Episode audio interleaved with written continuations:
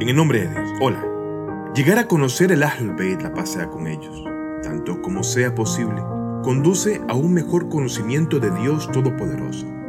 La señora Fátima Zahra, la pasea con ella, es uno de los mejores amigos cercanos de Dios, es decir, uno de aquellos que están próximos a Dios. No es fácil hablar de esta gran señora, quien ha alcanzado los grados de dignidad y de cercanía a Dios más elevados por la gracia de Dios mismo y la educación divina puesto que no podemos ignorar la conexión de Fátima con el mundo de lo invisible o al es decir, con aquel plano existencial oculto o lo que está fuera del alcance de la percepción humana. La conexión de la señora Fátima con el mundo invisible en sus atributos y cualidades dadas por Dios hacen que su personalidad se destaque y se la distinga de entre todas las mujeres del mundo. Uno de los temas discutidos en los textos religiosos es el tema de la superioridad de la señora Fátima sobre la señora María, la pasea con ellas. La señora Fátima es la señora de las mujeres del paraíso, mientras que la señora Mariam o María es una de las mujeres del paraíso. Hay quienes creen que no debemos hablar de estos temas porque causan diferencias y división, pero quiero referirme al Sagrado Corán que al respecto en la Sura 2, aleya 253, dice lo siguiente.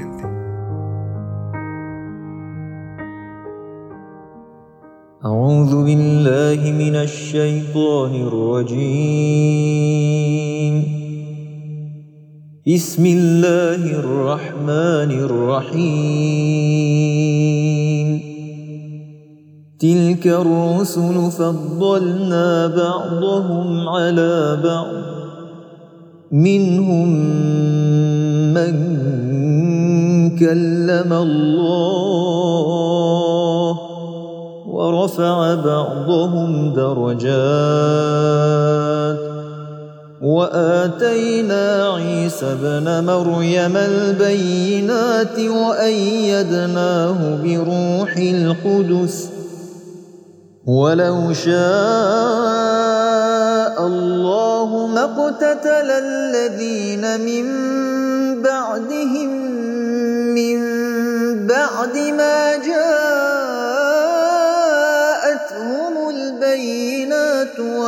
ولكن اختلفوا ولكن اختلفوا فمنهم من آمن ومنهم من كفر. ولو شاء الله ما اقتتلوا ولكن الله يفعل ما يريد. Estos son los enviados. Hemos preferido a unos más que a otros. A algunos de ellos Dios ha hablado y a otros les ha elevado en categoría. Dimos a Jesús, hijo de María, las pruebas claras y le fortalecimos con el Espíritu Santo. Si Dios hubiera querido, los que le siguieron no habrían combatido unos contra otros, después de haber recibido las pruebas claras. Pero discreparon. De ellos, unos creyeron y otros no. Si Dios hubiera querido, no habrían combatido unos contra otros. Pero Dios hace lo que quiere.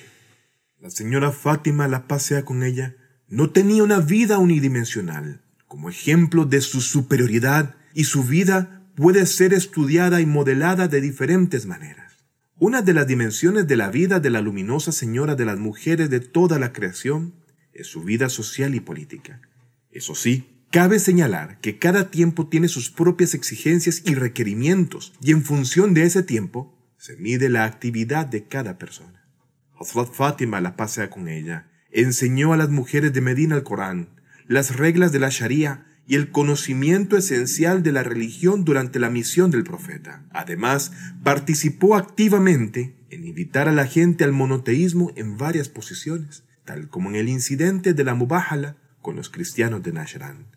Una de las actividades políticas y sociales más importantes de la bendita y luminosa Fátima, la pasea con ella, fue su actividad continua en la defensa de la sucesión de Amir al-Mu'minin Ali, la pasea con él, y el pronunciamiento de un sermón en la mezquita del profeta, o Majid an-Nabi, el cual es una escuela de conocimiento para todas las personas y todas las generaciones.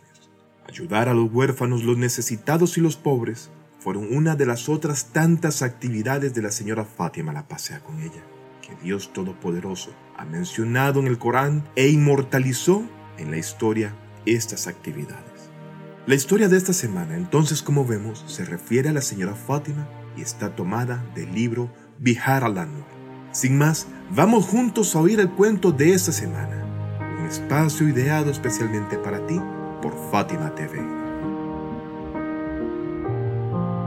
Un vestido en el paraíso. Para llevar a cabo la materialización de los grandes ideales y objetivos del Islam, los cuales eran invitar a todas las personas a la adoración pura y así proporcionar un entorno pacífico lejos de los conflictos religiosos, étnicos y tribales. El profeta necesitaba transformar el orgullo y los conflictos étnicos y religiosos en una coexistencia común, para que la umma o comunidad musulmana se integrase. Con base en esto, el profeta y su Ahlul Bayt, la paz sea con ellos, mantuvieron una relación pacífica con los seguidores de otras religiones, quienes no tenían una actitud hostil hacia los musulmanes. Fue como resultado de esos esfuerzos que algunos seguidores de otras religiones celestiales creyeron en el mensajero de Dios y el Corán. Dios exaltado dice en el Corán, puntualmente en el capítulo 3, versículo 199 lo siguiente.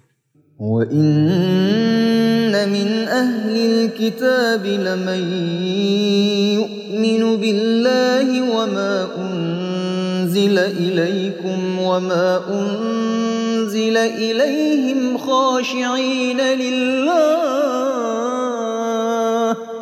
خاشعين لله لا يشترون بآيات الله ثمنا قليلا. أولئك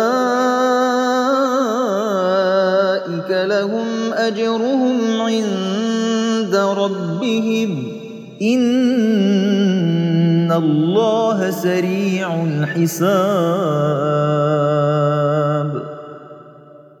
ciertamente entre los seguidores de la revelación anterior hay quienes creen verdaderamente en Dios y en lo que se ha hecho descender para vosotros y en lo que se hizo descender para ellos.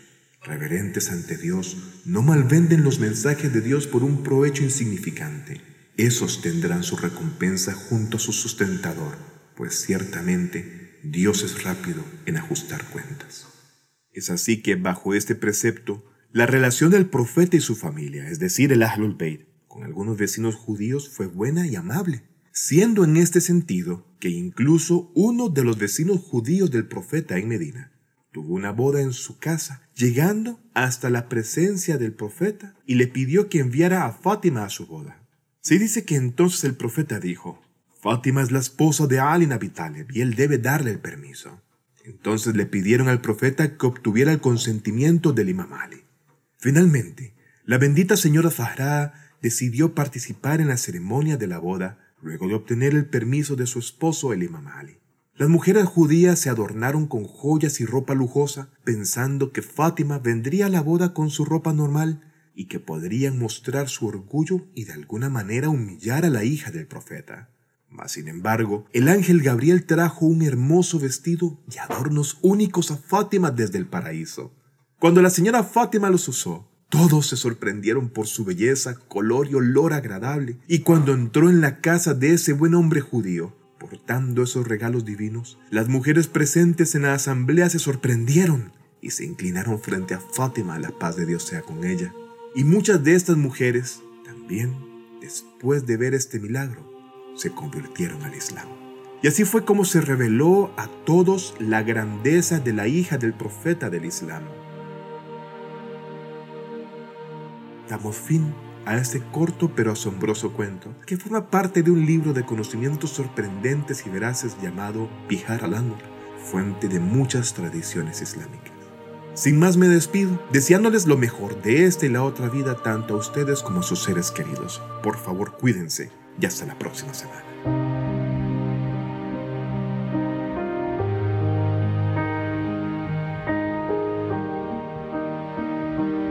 Fátima TV, saberes que iluminan el alma. Síguenos en youtube.com slash Fátima o en nuestro sitio web fatimatv.es.